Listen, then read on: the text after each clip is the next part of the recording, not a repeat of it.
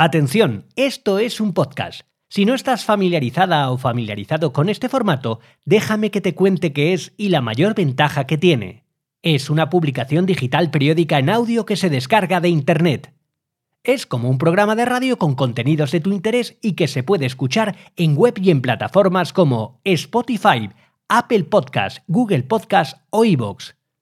La mayor ventaja del podcast es que puedes escucharlo mientras haces cualquier cosa. Cuando haces deporte, vas a la compra, viajas en transporte público, conduces o antes de dormir. Depende del tipo de programa y del contenido, te apetecerá en un momento u en otro. Esperamos que este podcast te apetezca escucharlo todo el tiempo y en cualquier momento. Pues yo soy de un pueblo del sur de Córdoba, de Lucena, eh, y la verdad es que de niño siempre me sentí muy envidiado porque mi padre, ahora no, que está jubilado, pero siempre ha sido kiosquero. Y cuando llegaba de, guardería, del colegio al kiosco de mi padre, pues claro, yo me sentía rodeado de golosinas, de chucherías, de, revistas y de, y de muchos colores. Y siempre, siempre, siempre, y todavía hoy sigo siendo muy aficionado a los cómics. Eh, desde el principio, bueno, pues imagínate, empecé con Mortadelo y Filemón, luego seguí con los cómics de superhéroes, Marvel, DC, y bueno, poco a poco me voy haciendo mayor y me voy haciendo un poco más cultureta. me he pasado al blanco y negro, autores europeos y, y, muchas cosas, ¿no? Y, siempre he tenido la sensación de que era la envidia de, los otros niños, porque claro, estar, estar dentro de un, de un kiosco pequeño, rodeado de, de, cosas deliciosas y de muchos colores, la verdad que me sentía, me, me he sentido muy privilegiado.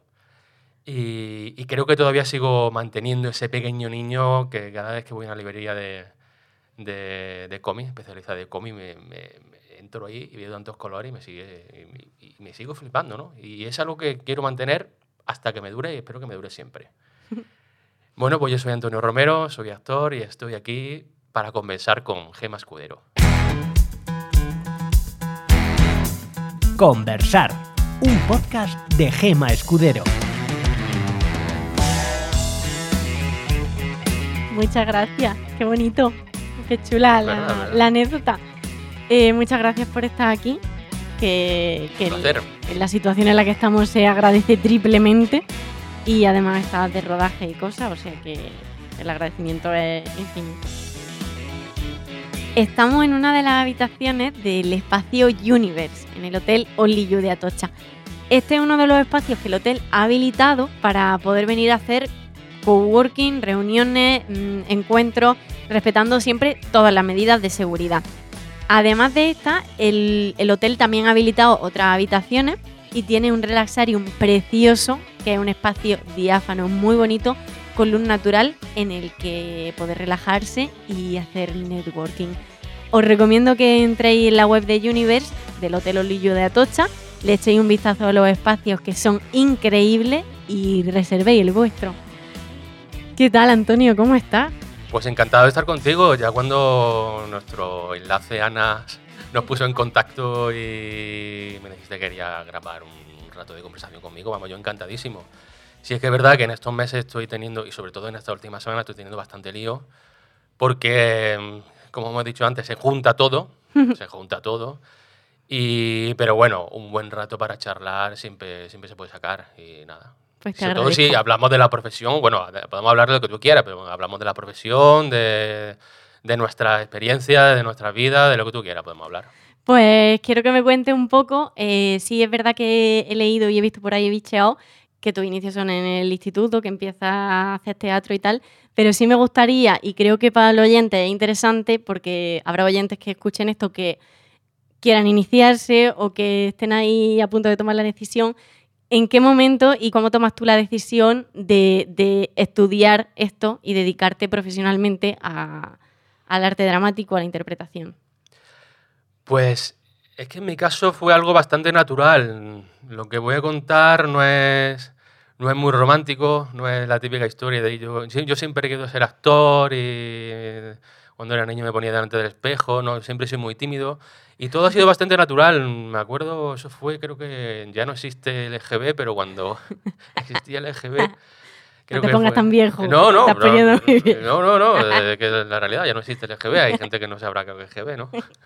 Y, y llegó, un, llegó un monitor de teatro, Julio Flores, y llegó al colegio y iba a montar un, un taller de teatro y pidió voluntarios. Y de una forma muy natural fuimos saliendo unos cuantos, nos, nos ofrecimos unos cuantos, y ahí empecé. Pero en ningún momento dije, no, esto va a ser el, va a ser mi futuro y a partir de aquí quiero que esto se convierta en mi modo de vida, ni, ni mucho menos. Simplemente empecé a hacer teatro, me gustó mucho, seguí haciendo algo que me gustaba mucho y de una forma natural seguí haciéndolo y cuando llegue el momento de elegir una carrera, pues digo, ¿qué voy a hacer que mejor que esto, ¿no? Que hacer lo que me gusta. Uno de los factores importantes en, en esto de la vida.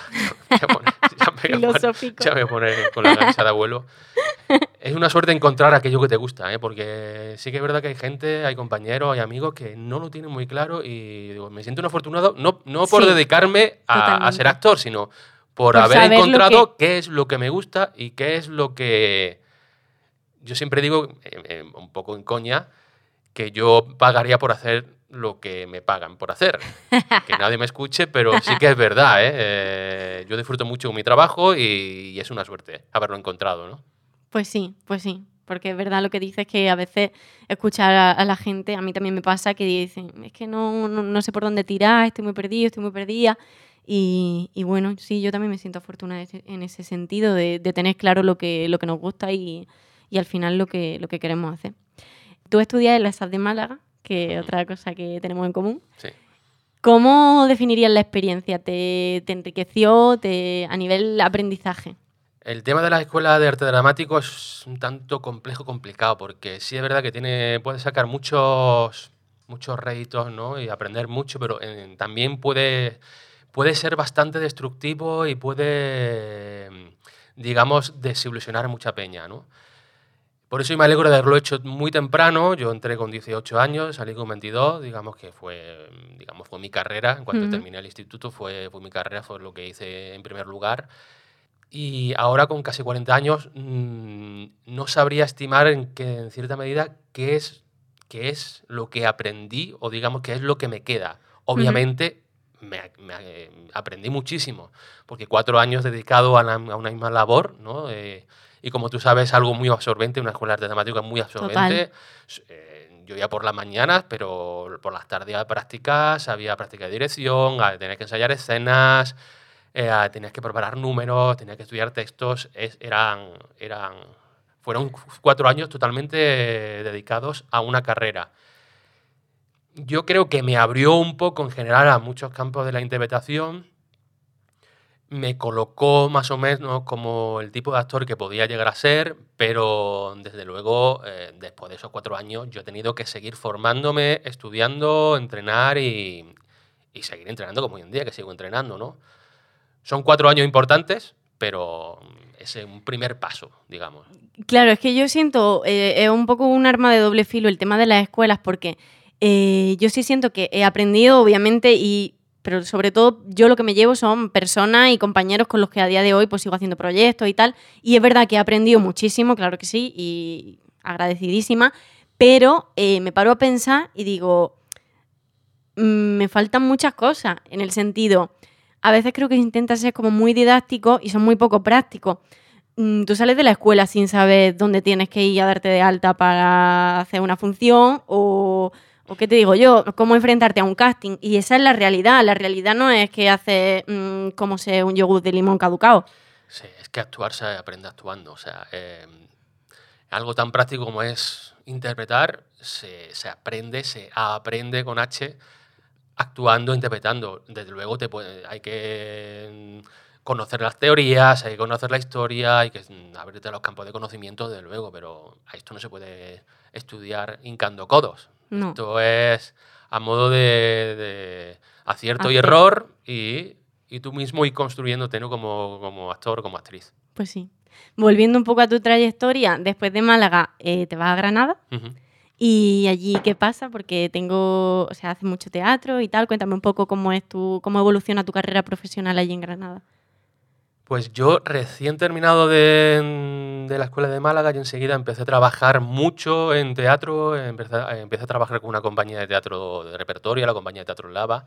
Qué bueno. Claro, y, y ahí tuve la, la suerte de poder trabajar muchísimo, muchas funciones, muchos personajes y, y pisar muchas tablas por toda España, ¿no? Pero al mismo tiempo no quería dejar de, de seguir investigando, de seguir formándome y de seguir conociendo otro tipo de otros teatros.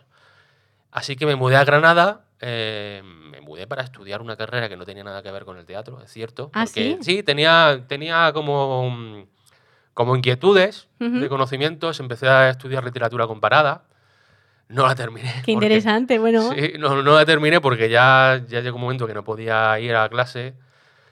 Pero sí que tenía esa inquietud y, y no por ninguna salida laboral, sino por una carrera para mí mismo. Yo quería, bueno, me ¿te gustaba, gustaba? me gustaba la literatura, me gustaba, bueno, pues pisar la universidad, la universidad, porque tenía la sensación de que De que aquello esta no era había la- esa no era universidad, universidad, como se conoce la universidad, para lo bueno y para lo malo. Y, y allí en, y allí en Granada también pude seguir estudiando teatro en, en Esténica, que, que todavía sigue y que ha, si- ha sido un centro y es un centro estupendo para seguir haciendo cursos, talleres, conocer profesionales estupendos y al mismo tiempo conocer a gente, conocer a compañía de Granada, eh, seguir haciendo vínculos, seguir haciendo proyectos teatrales. También me dio la oportunidad de empezar a trabajar como profesor de teatro allí en, en Granada, en la. Escuela de Teatro Remiendo, que es una escuela estupenda, con muchos amigos y muchas amigas. Y, y ya solo el hecho de enseñar, esto se dice mucho, pero es que la verdad... ¿Qué tal la experiencia? Eh, simplemente enseñar aprendes, porque te, te obliga a reorganizar tus conocimientos simplemente para no perderte. Y el hecho de reorganizar tus, tus conocimientos y compartirlos con otra gente, eso hace que, que se reafirmen y que, y que lo profundices y que, y que- y que se queden más, ¿no? Y es una experiencia maravillosa lo de, lo de, de lo hacer curso. Ahora mismo llevo una- unos años sin hacer ningún curso como profesor, pero bueno, eh, ahí está. Ahí está. No te, no te cierra. No, no, no, para nada, para nada. Sí, desde luego, a mí lo que me gusta es actuar. Lo tienes claro. Sí, sí, lo tengo claro, lo siento así. Me gusta, eh, también estudié dirección en Granada, también he dirigido un par de espectá- de espectáculos y me gusta muchísimo, eso es algo fascinante. Pero es que cuando estaba dirigiendo actores y actrices, yo me corroía la envidia. Yo quería estar ahí, en las tablas. Era como, me está gustando mucho esto de dirigir, pero yo quiero estar ahí. ¿Escribes también? Bueno, no, es que, es que alguna cosa pequeña, pero no, no, ni mucho No, menos me no considero a dramaturgo. No, no, no, no, no, no, no. Eh, uf, ya, eh, eso sí que me parece eh, una tarea gigantesca, Otro ¿no? nivel. Es otro nivel. Hay que tener talento para eso, hay que, hay que trabajar mucho, hay que probar, hay que, en fin, eh, yo bastante tengo con conseguir Con lo que tengo. con lo mío como que meterme en otro campo, ¿no? ¿En qué momento te da el impulso este que nos da a todos de venirnos a Madrid porque tenemos que venir aquí? Si tú en Granada estabas bien, trabajabas de lo que te gustaba, ¿por qué te nace ese gusanillo y decides venirte? Pues la verdad que yo en Granada estaba muy bien y, y siempre que voy estoy muy bien y, ahí- y tengo mis amigos. Aquí, hombre, aquí también tengo amigos, ¿no? Pero... y, y- sobre todo tengo una cosa Podéis mandar todo un mensaje para quedar con Antonio para un café, que no esté solo aquí en Madrid. Y sí. No, que va, que va. Ahora. no, Que va, que va. No llamadme que. que no tengo no tiempo. tentarme, no tentarme, por favor, que, que no puedo salir mucho ahora. Que no, y sobre todo lo que tengo en Granada y todavía tengo es compañía de teatro propia. eh, yo trabajo con varias compañías, ¿no? Aquí en Madrid también, pero que considere mía como socio fundador de la compañía es la compañía de los feos, ahora retitulada El Búfalo Feo porque nos hemos, digamos, nos hemos juntado más gente y hemos, la hemos agrandado, Rebautizado. digamos, rebautizado. Y, y tengo compañía allí y, y voy a seguir volviendo. De, de hecho, estoy con un proyecto ahora mismo con el, con el Búfalo Feo, que es un proyecto que está se, se tiene que estar el año que viene. Ya, ya ¿Se no paró por la, por la cuarentena? ¿Me quiere sonar o no era eso? se paró por la cuarentena, estábamos recién, estábamos recién empezando con ya lecturas de texto y Ujú. algún que otro ensayito. Eh, por la cuarentena lo truco en todo, pero el año que viene se tiene que estrenar y, y es, un- y es mi compañía porque yo la siento como Ujú. mía, porque es mía, no solo mía, también de mis compañeros. No, ahí está Juan Alberto Sabatierra, que es el, es el dramaturgo, maravilloso dramaturgo, mis compañeros Antonio Leiva, Javier Pérez y también Noelia Rosa, que también ahora dirige y actúa en la próxima función, ¿no? Tu Y- familia teatral. Sí, no, y aquí también tengo familia teatral, pero mm, esto viene de, de mucho tiempo atrás y considero, la considero mi compañía, ¿no? Y, no- sé qué estaba contando, pero... que- ah, sí, el salto a Madrid, el salto a Madrid. Es cierto, el salto a Madrid. Que yo estaba muy bien en Granada y cada vez que vuelvo me siento muy bien. No sé, por temas personales yo tenía pareja aquí, en Madrid, y me vine para estar con ella, pero no, no era solamente eso, era quería probar, quería probar. mm, Considero que aunque en Madrid no está todo, en Madrid no está todo, sí hay mucho. Y sobre todo estaba la parte eh, que yo quería probar, que era la parte audiovisual. Sí es cierto que teatro en toda España, audiovisual está casi todo concentrado en Madrid, cierto que en Sevilla, eh, en Galicia, en Cataluña también hay muchas cosas de audiovisual. Pero si quieres probar como actor la tele y el cine, te tienes que venir aquí para conocer a gente, para conocer y que te conozcan directores de casting, para, en fin, tú lo sabes. ¿no? Nuestro universo, el epicentro de, Sí. de todo está aquí. Y quería probar. Y bueno, desde que llegué a Madrid hace 5 o 6 años, pues aparte de seguir haciendo teatro, quería probar ese, ese ámbito, ¿no? Como actor. Lo probaste, empezaste a hacer episódico y, y de ahí pues creo que fue vía vi el último episódico que hiciste, luego ya eran como más capitulares que tenías varios y de dos a tres pasaste ya a, a tener, a tener más. ¿Alguna vez te ha pasado, Antonio, que esto me llama mucho la atención porque a veces parece que si no has hecho cine o no has hecho tele, no, no eres actor porque no eres conocido? Entonces, ¿alguna vez te ha pasado que después de ser conocido alguien te ha entrevistado o ha hablado con alguien y se ha sorprendido por la cantidad de años que llevas tú trabajando en esto y es como, me gano la vida, me llevo ganando la vida todo el rato de esto. Ah, sí, pues, pues tú, tú llevas tanto tiempo, no te conocía. ¿Te ha pasado esto? Sí, bueno, sí, sí, esto pasa, esto pasa, uno lo intenta llevar con tranquilidad, eh, en cierta manera tiene su lógica, no su lógica, pero bueno, uno entiende a la gente, ¿no? Pero sí que es verdad que lo audiovisual, salir una pantalla o un televisor, es como tiene algo de mito, la mitomanía, es como de repente. Me acuerdo que hice un anuncio, me acuerdo que hice un anuncio para, era una de lotería, algo así, no me acuerdo, Lotería Nacional creo que era. Y me acuerdo que ese anuncio lo pusieron en los cines, ¿no? Bueno, pues nadie me ha felicitado, bueno, en aquel entonces, ¿no? Na- Nadie me había felicitado tanto como hasta ese anuncio. Digo, gracias, me, me decían, enhorabuena, te lo mereces, tal. Digo, bueno, joder, si es que, A en ver. fin, va muy bien, es un anuncio, ¿no? Eh, es digno, ¿no? Pero eh, llevo haciendo teatro y llevo haciendo protagonistas 15 años. eh, pero es que la tele y te el da una cine visibilidad que no- que no te da el teatro, Tiene en visibilidad y encima como, sí, como realza con la importancia, ¿no? Como que... Parece que se te reconoce y Sí. te valora más. Sí, sí, eh, esa la realidad. Esa sensación está, y tú lo sabes, ¿no? Esa sensación está, bueno, uno ya la asume, cuando uno se puede se defiende, ¿no? Oye, mucho tiempo en esto, ¿no? Eh, pero bueno, tampoco me enfado. No, no, simplemente enfado lo- no, pero me parece curioso está. que es como si no has trabajado ahí, no, no eres invisible, por así decirlo. Eres desconocido. Sí, sí. ¿En qué momento de tu trayectoria, de tu carrera aquí en Madrid consigues representante? Pues la verdad es que conseguí representante casi al principio, eh, porque bueno, yo vine a vivir en Madrid en 2014, creo que fue, en, en verano de 2014. Ujú. Pero sí es cierto que ya lleva unos. De vez en cuando me venía a Madrid a hacer algunos cursos y. Y conseguí representante por, por recomendación, porque yo hice, hice varios talleres con Will King. Ujú. Y recién llegado a Madrid, digo, quedé con él, tomar un café. Oye, Will, tal, me he mudado a Madrid, estoy aquí. ¿Qué me recomiendas? Y él muy gentilmente me, me preguntó, ¿tienes representante? Digo, pues no, no tengo representante. Pues mira, te, voy, te voy a te voy a recomendar a, no a mi representante porque tiene la cartera bastante petada, sino al representante de mi hija, que la hija de Will King es Daphne King, no sé si Sí, sí, sí, Daphne King es una máquina, la, la lobezna. es verdad. la lobezna.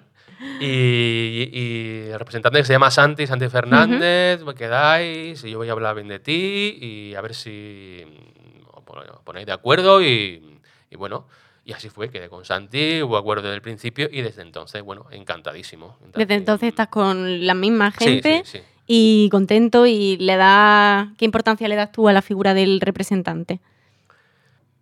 Un, un buen representante es muy importante.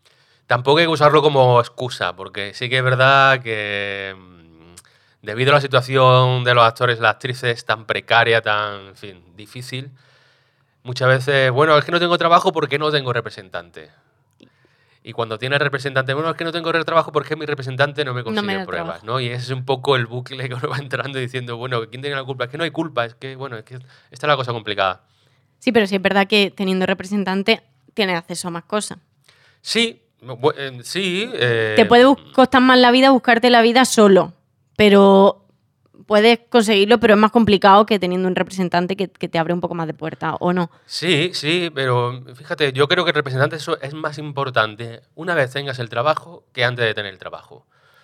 Porque una vez tengas el trabajo hay muchísimas cosas que gestionar, que negociar, que pelearse con los productores, que llevar agendas, que, en fin, Que dar la cara, que eh, saber defenderte, que muchas veces tú no podrías, no sabes hasta qué punto puedes ceder o no ceder. Ujú. En mi experiencia creo que más es más importante ahí que a la hora de conseguir trabajo, porque a la hora de conseguir trabajo es cierto que tiene más visibilidad, pero pruebas hay las que hay y, y al final son los directores de casting los que deciden qué actor quieren ver, no, bueno, con sus excepciones, ¿no? Pero Ujú. son los directores de casting los que deciden. Y bueno, también te lo tienes que curar tú, ¿eh? Sí, sí, no, no, está claro, está claro. Sí. Ya has comentado antes, y tengo constancia también de ello, porque tenemos a más personas en común, eh, que estaban en continua formación, que me Mm. parece importantísimo, que favorece al crecimiento y es necesario totalmente, pero no lo hacen todos los actores una vez tienen trabajo y están un poco encaminados. Pero bueno, cuando llegas, ¿cómo lleva el cambio de, la teatralidad a un poco más el audiovisual y el ponerte delante de la cámara, que no es la misma energía, no es la misma intensidad y cómo llevaste ese, cambio. Bueno, ese, ese cambio todavía está, ¿eh? es una lucha que todavía está y yo creo que es un gran, es un temazo, para mí es un temazo. Mm, Yo, y un temazo que no está resuelto. No lo digo para mí, digo para en general nadie tiene resuelto esto. Nadie. No, no, no, ¿qué, qué, qué- qué es lo que hace una interpretación ante la cámara distinta a una interpretación en, en- en un escenario? Pues ahí está el tema. Yo lo, al final, en fin, lo hago un poco por instinto, con cuatro cosas que uno va aprendiendo, pero no te sabría decir cómo se actúa delante de una cámara o cómo se actúa delante de, de un, de un público, ¿no? En un escenario. No lo sé, ahí está la lucha. Eh, sí es cierto que, bueno, son... no- si Más apre- pequeñito. Si aprendes, eh, si aprendes muchas teorías, aprendes de maestros, aprendes de distintas experiencias. Son dos, dos tipos, dos tipos distintos de energía, o dos tipos distintos de atenciones.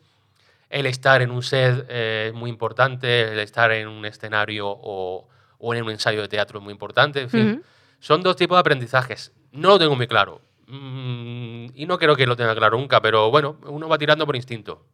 ¿Qué te gusta más? No, eso no se pregunta. Eh, esa Lo- pregunta- está bastante claro. pero- no, no, no. Siendo... no. ¿No? No, está no, claro? está claro. Es que esa pregunta. mm, No, Gemma, esa pregunta no, no, no- no es de tu nivel. ¿eh? No procede.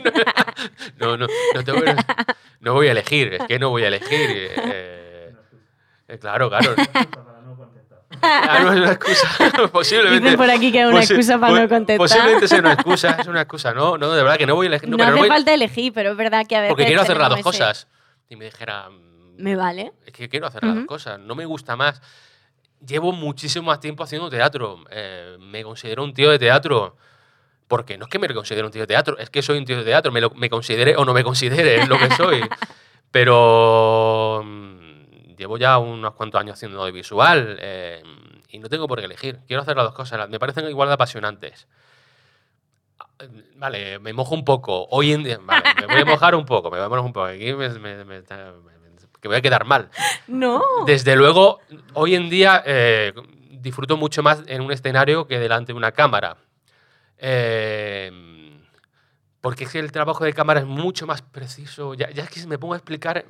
Mira, si me pongo a explicar cómo es un tipo de trabajo, eh, ya el otro lo dejo mal, y no es verdad. No, porque no, el no, teatro no. también es muy específico. Pero Ten- sí que es verdad que es un- Entendemos lo que dices. el, el teatro ante la cámara Es es, el teatro ante la cámara. El- la interpretación ante la cámara ante la cámara es muy pedacito a pedacito, pedacito a pedacito, ¿no? Y eso hay que saber disfrutarlo. Y yo espero disfr- ir disfrutándolo cada día más. Y sin embargo, en teatro, bueno, pues me siento. Como pez en el agua. Sí, disfrutando desde el principio. Guay. Una de las diferencias que sí que es clara y es una evidencia eh, es que en, la- en el teatro no hay los mismos tiempos que en la televisión. Me llama mucho la atención, por ejemplo, en La Casa de Papel, ¿qué relación tuviste con los directores, creadores a la hora de la creación de, de Antoñanza? Ujú. Bueno, es totalmente distinto. Bueno, es que la casa de papel es, una, es algo totalmente distinto a, a todo, ¿no? Sobre todo, eh, em- simplemente por la manera de trabajar eh, del equipo de guionistas, a ti el personaje te va llegando y no sabes ha- hacia dónde va a terminar, porque, bueno, esto se ha dicho mucho en las entrevistas, en los documentales, que, que los guiones se van entregando durante el rodaje. No tenemos el- la temporada completa antes de empezar a rodar, sino que, bueno, nos va llegando. En cierta manera, ellos quieren ver un tipo de feedback, a ver cómo va, cómo va resultando el personaje, las tramas, la química entre los actores. Y uno tiene que ir construyendo, el, digamos, el personaje o, digamos, la, la biografía de un personaje.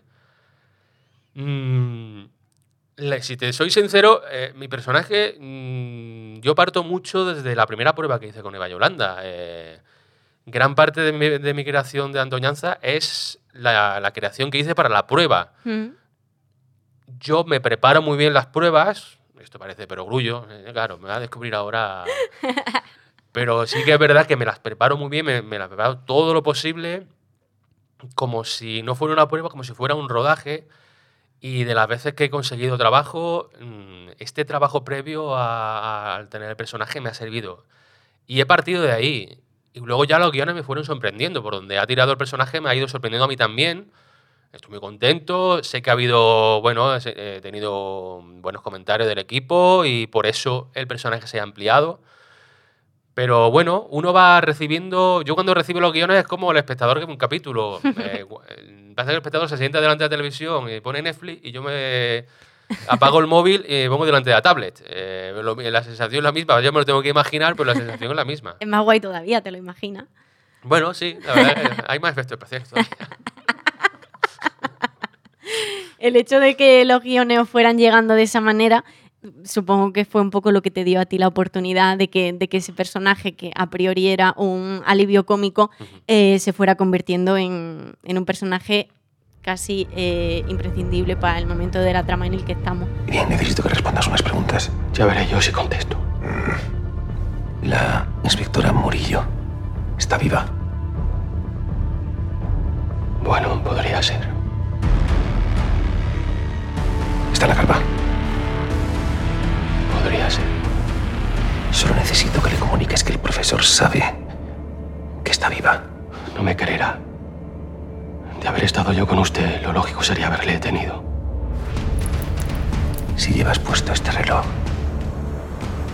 te creerá. Ojalá siga por ahí porque, porque está muy guay el trabajo que hace Antonio. Muchas gracias. Eh, estás trabajando mucho, al- o sea, como muy a lo grande, eh, la Casa de Papel a nivel internacional, La Trinchera Infinita, que está seleccionada para representar a España en los Oscars. También La Peste, Sí. que, que también muy guay, fue también bastante triunfo la serie, con un trabajazo brutal. Y la has sacado tú. Yo te iba a preguntar, te iba a decir, me llama la atención que de los tres proyectos así más gordos, más potentes que has hecho, las directoras de casting son Eva Leira y Yolanda Serrano. ¿Eres ya uno de los actores fetiche de, de las directoras o qué? Bueno, no sé. ¿Cómo, ¿Cómo es trabajar con ella? Habría que preguntárselo a ella. Hombre, yo estoy muy agradecido por la confianza y por bueno, la oportunidad que me han ofrecido. Eh, bueno, hay es que también tienen muchísimo trabajo, ¿eh? Y Sí, hay- sí. Y hay mucha gente que trabaja con- con ellas. Eh, todo esto es conocido. Yo no, no voy a descubrir ahora algo nuevo, pero hacer, por ejemplo, una prueba con ellas es estupendo porque no es prepararte algo, llegar, grabarlo una o dos veces e irte, ¿no? Ellas trabajan contigo, te van dirigiendo, están un buen rato contigo, de media hora a una hora pueden estar contigo en cada prueba perfectamente, porque a, a ellas también les interesa sacar lo mejor de ti para ofrecérselo a los productores. Eh, y me parece estupendo, porque mm, un actor nervioso, tenso, un actor, una actriz nervioso, tenso, no puede, no puede dar lo mejor de sí. ¿no? Está Y- claro. y, ellas consiguen dar lo mejor de, de ti, ¿no? Y, y eso. Y, y a mí me parece la, la fórmula perfecta. Qué bien. Sí. Ahora que estás trabajando así como un poco más a nivel internacional y tal, ¿te planteas en algún momento irte al extranjero a probar suerte como actor, ya que eres un poco más conocido a nivel mundial? Bueno, pues plantearme no me lo planteo. ¿Sí? Eh, bueno, no me importaría, no me importaría. Sé que es verdad que, por ejemplo, la Casa de Apple tiene un tirón en países de Latinoamérica, es brutal. Yo diría que incluso más que en España. ¿eh? ¿Eres consciente? Porque es como que tiene que ser un poco impactante, ¿no? Es que uno no, uno no puede ser consciente de esto. Te lo digo, ¿verdad? Inconsciencia. Eh, No, eh, como sé que. Mira, yo me fui, de Mex- me fui a México de vacaciones y allí me reconocieron. Me reconocieron. serio? Sí, sí, sí. Pues, fue- que y- vea. Y fue antes de la cuarta temporada, fue después de la tercera y me reconocieron. O sea, em, sí, es, es un boom total. Así que no me importaría para nada trabajar en una producción de allí. Tanto en televisión como en teatro también, ¿no? Porque el Qué bien. teatro en, en Argentina, en México, en Chile y tal, estos países son maravillosos. El mundo teatral es maravilloso. No me importaría, no. no. Bien. De las últimas cosas que me gustaría hablar, porque ya vamos terminando un poco, eh, es Caníbales. Que Ah, enhorabuena. Eh, un pedazo de corto que, que os habéis currado y está como finalista en el No Todo Film Fest. Y bueno, habéis tenido un disparate de, de visitas en YouTube, sí, sí, así sí. que enhorabuena. ¿Cómo se os ocurre la idea y cómo nace un poco? Pues esto nace de, bueno, porque tenemos mm, en la serie, los polis, tenemos un buen- una buena piña, nos llevamos muy bien, hay mucha complicidad y siempre, bueno, entre, entre toma a toma, como en la tele hay que esperar muchísimo, no da, no da tiempo a, hablar de todo y a planificar de todo. Y un día Miquel, que realmente es el impulsor, el promotor de este corto, que es el director, es el guionista, es el productor, es el que lo ha llevado todo, nos propuso hacer un corto y fue a última hora, fue una semana antes o algo así, robar un corto para el todo film y, y bueno, conseguimos, conseguimos eh, Cuadrar fecha. cuadrar una mañana de rodaje, porque imagínate poner de acuerdo a cinco, a cinco actores. Que trabajan tanto como vosotros, además. Exacta- exactamente, coincidimos y, y nada, fue bastante rápido. Sí que es verdad que eh, lo hablamos antes varias veces, leímos el guion, discutimos, lo cambiamos, lo fuimos adaptando y al final cuadró todo en casi el último momento, ¿no? Y bueno, encantado porque trabajar con colegas y haciendo algo que, bueno, que creo que está bien, que bueno, en un corto de tres minutos y medio no se puede contar todo, pero bueno, se puede dar una idea bastante potente. Y, y- nos lo pasamos muy bien y, es cierto que, hombre, algo sospechábamos que iba a hacer un poco locura porque no, no- no vamos a engañar. Siendo actores de la Casa de Papel, también estaría Chiar, por ejemplo, Sí, sí, sí. eh, sabíamos que iba a tener bastantes eh, visitas y así está haciendo, en dos semanas llevamos casi 50.000 visitas y bueno, eh, que se vea, que se vea. si- Eh, me si parece una crítica Todas estas guay. cosas que pasan hay que aprovecharlas. Yo que... Sí, sí, sí, sería un totalmente. poco, no un sé. poco de tonto, no. sí, Hay que ser inteligente y aprovechar el- el, momento, el sí. ¿Crees que el, que el formato corto está un poco infravalorado? Puede ser, puede ser, puede ser. Es que... Me pasa que, que- a veces digo, es que en España somos un poco avariciosos. Hay pelis que, que digo, "Mm, esto podría ser un corto perfectamente, pero sin embargo, bueno, peli, miniseries, que es un término ahora que se lleva muchísimo, y, y digo, es que podría ser un corto, podría estar contado en un corto. O cortos que, que tienen un tal nivel que podrían ser películas. Pero no. Veo que no lo valoramos igual. ¿Por qué? Porque no va a tener la misma repercusión, porque no vaya al cine, porque no vaya a Netflix. Y me da pena, porque hay cortos como el que, como el que habéis hecho, entre muchísimos otros, que tienen una calidad brutal. Y no. Y no veo que el formato del tirón aquí en España. Sí, es cierto, yo creo que está un poco infravalorado. No sé cuál es el motivo. eh, es cierto que hay muchísimos cortos, eh, es cierto que hay muchísimos cortos de distintas calidades, ¿no? Quizás el hecho de encontrar algo bueno, decente o que, o que transmita algo, mm, para, para encontrarlo, para hallarlo, hay que también que tragarte alguna que Mm. otra cosa. Sí, es sí. cierto, es cierto. También pasa con la serie, ¿eh? Sí, sí. Es- pero para mí que hacer un buen corto me parece muy difícil. Es como, es como escribir un cuento. Eh, ¿Qué es más difícil, escribir un buen cuento o una buena novela? Pues tú dirías, bueno, una buena novela porque escribir 600 páginas buenas es mejor que escribir eh, 12. Pues no.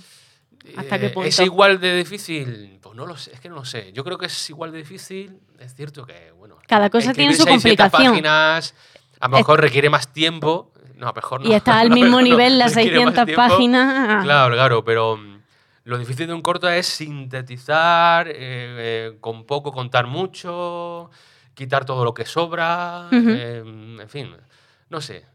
Es ti- pero sí es cierto que, que está infravalorado, no sé. Habría que replantearse un poco este tema. Me encanta que, que hayáis hecho uno vosotros, que hayáis per- participado en, en este festival, que vosotros que sois actores que tenéis trabajo y no tenéis ninguna necesidad, muy entrecopillado, de, de hacer estas cosas, pero se nota que lo hacéis por vocación y, y al final pues eso también llega a, a los que lo vemos. Me pasaría la tarde aquí hablando, pero tampoco nos vamos a poner cansinos. No, yo suelo hablar de mi libro, yo vengo a hablar de mi libro. Es que si no lo digo me, me, me- me pueden cortar el cuello. Que yo ahora mismo estoy haciendo una función de, de teatro en Madrid. Te iba a preguntar ahora Ah, mismo si hay vale. algo que te quede por el tintero, que tú quieras hablar, que quieras hacer, porque de todo no me iba a dar tiempo. Sé que estás haciendo la función, pero tienes la oportunidad ahora mismo. No, no, no, yo de digo contarnos porque- lo que quieras. Sí, estamos haciendo una función con, con la compañía de Héroe Norte, que es la compañía de Marcos Fernández y de María Segalerba. Un peral Es entra por la un ventana. Peral entra por la ventana, que es texto y dirección también de Marcos. Y nada, ya lo estrenamos en el Surge hace un año, año y pico, y estamos, bueno, con, el, con la cuarentena hemos parado, pero estamos todos los domingos, llevamos bastante domingos. Y es una obra que es una delicia, es una delicia. Yo, de verdad que, que es un texto maravilloso y, y con Marcos Fernández Alonso, que es un, es un, es un dramaturgo que es, es una bestia. Tanto esta, yo he tenido la oportunidad en, en trabajar con el- Un penal entra por la ventana, como la anterior que se llama Off, Ujú. que es una comedia redondísima, eh, una comedia brillante, una comedia que estuvo tres, tres, cuatro años también en Madrid, muchos meses en cartelera y que, y bueno, y, y yo recomendarla mucho, de verdad que no es porque salga yo, ¿eh? te lo juro que yo, eh, aunque también, no pero- no, eh, también que, si- que si fu- hubiera ido como espectador a verla, yo seguiría recomendándolo porque es un muy, muy, buen- muy buena obra. Pues nos veremos allí otra vez. Muy bien. Mm, Nada, me quedan dos últimas cosas que os pido a todos. Estoy haciendo la misma pregunta a todos y me gustaría que me contestaras con una sola palabra. Me estoy haciendo yo mi lista de ingredientes para no perder la paciencia. ¿Qué consideras que es indispensable para vivir de esto? Una palabra. Placer. Muy guay. Muy bien. Ya desvelaremos la, la lista de palabras al final de la temporada y yo creo que va a ser muy interesante y muy, y muy guay. Y por último, el objetivo de este programa, ya hemos hablado antes Antonio y yo un poco, es llegar al oyente de- y contarles las mayores experiencias posibles mm, y transmitirles todos los conocimientos y las cosas interesantes que puedan, que puedan traer los invitados. Y para traer a más invitados, pues voy a entregarle a Antonio una especie de lista de personas. Hay un montón de gente y él me, me va a dar, si quiere darme, no es una obligación ni muchísimo menos, el contacto de una o varias personas, las personas que quiera de, de esta lista. No me gustaría que desvelaran nombre, Ujú. me lo Vale. apunta. Eh, tómate tu tiempo. ¿Te lo apunto aquí? Sí. Eh, sí. Y si hay alguien que no esté en la lista, se, eh, puedes ampliar. Y tú estás por ahí también, ¿vale? Puedes acercar, alejar.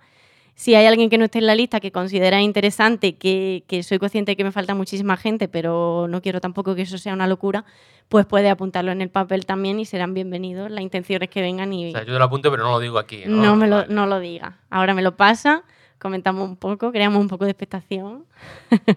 Mira, yo tengo, uno lo tengo claro. Sí, Sí, sí, sí. Uno lo tengo clarísimo. que está en la lista o que me lo, o que me Eh, lo no, das. no lo, no lo veo en la lista, pero pero... Bueno, guay, guay, me parece, me parece muy bien. No, no lo busques, no lo busques. Yo la lista es por si os ayuda y por si. No sé, y por si de repente pues veis a alguien guay que, que os apetezca que venga y, y pase aquí la tarde, la mañana, la noche o, o cuando sea que podamos coincidir con estos horarios tan maravillosos que tenemos todos. Antonio está ahí. Ah, no, mira, te, te- voy a poner varios, ¿eh? Eh, me encanta. La gente me da varios. O sea, ¿en qué puede acabar esto? es que no- no- no, son un poco amigos míos, pero no... Claro, claro. Me, me- me parece muy guay. Venga, yo te pongo tres. Me pones tres. Vale, voy a verlo y como también tengo otra idea, de hecho, vale. Eh, vale, es que también tengo otra idea. Venga, Comentaremos ahora fuera de Vale, que, que podremos hacer otra, otra cosa. muy bien. Y nada, por mí está. Si se te queda otra cosa, otro libro que tenga de- que promocionar o, o alguna cosa, Bueno, li- libro... Libro no he escrito todavía ninguno, pero ya, ya he dicho lo que tenía que decir. ya lo que has dicho lo que querías decir. No, no, que hay que seguir yendo al teatro, que... mm, Que hay que seguir yendo al teatro. Y que- estamos en un momento que hay que apoyarlo más que- todavía. que- que además la gente tiene ganas de teatro, ¿eh? Es un sitio muy seguro, no ha pasado todavía nada en un teatro, ni va a pasar y... Y si es que es verdad, si es que la gente ha salido de la cuarentena con ganas de, de- asistir a un evento cultural y están eligiendo el teatro. ¿eh? También hay que ir al cine, que, que aunque digamos sea algo menos frágil, porque una compañía de teatro al final eh, no es como una producción cinematográfica, pero también hay que ir al cine. Hay que, hay que ir a cultura, por favor. Pues me parece una forma maravillosa para cerrar esto. Antonio, muchas gracias por haber venido. Eres bienvenido de nuevo cuando quieras. Un placer. Y encantadísima. Muchas gracias. A ti.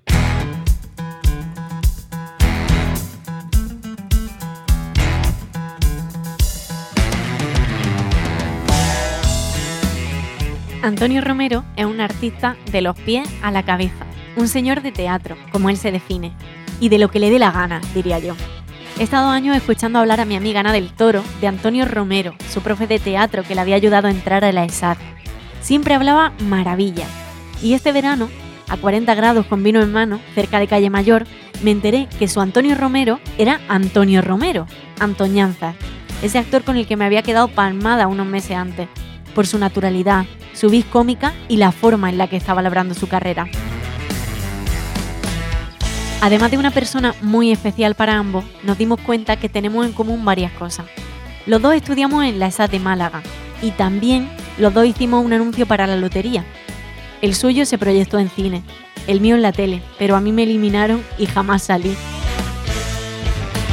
De Antonio admiro muchas cosas, pero quiero destacar su inquietud constante por crear y formarse, sus ganas y la inconformidad, cosa en la que creo que también nos parecemos. Espero que sigas teniendo una carrera tan bonita como hasta ahora y que la vida te trate bien, compañero. Mucha suerte. Espero que hayas llegado hasta aquí. También espero que te haya gustado y te suscribas a ver qué pasa.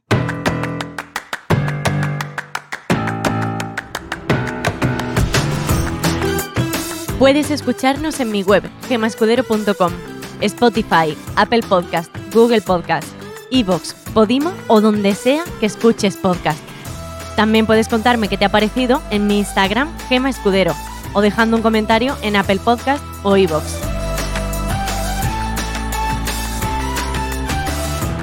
Conversar está producido por Cele Díaz y Edu Munilla de Universo Media, que me ayudan a llevar a cabo las ideas y me prestan otras más. Ellos, además, hacen la realización, el montaje, la distribución y el diseño de este podcast. Pedro Cerezo y Cristina Bravo se encargan de capturar en imágenes la esencia del programa. Además de ser actores, tienen un estudio de fotografía en el que hacen books. Podéis ver su trabajo en su Instagram o en su web cristinadepedro.com. El espacio Universe del Hotel Oliyu de Atocha nos ha cedido sus instalaciones ayudándonos a hacer posible esta idea. Y yo, Gema Escudero, produzco, dirijo, escribo y presento este podcast. Muchísimas gracias por dedicar un rato a escucharnos. Te espero en el siguiente. Conversar. un podcast de Gema Escudero producido por Universo Media. Hey guys, it is Ryan. I'm not sure if you know this about me, but I'm a bit of a fun fanatic when I can. I like to work, but I like fun too. It's a thing. And now the truth is out there. I can tell you about my favorite place to have fun Chumba Casino. They have hundreds of social casino style games to choose from, with new games released each week. You can play for free anytime, anywhere and each day brings a new chance to collect daily bonuses. So join me in the fun. Sign up now at ChumbaCasino.com. No purchase necessary. VGW. Void were prohibited by law. See terms and conditions. 18 plus.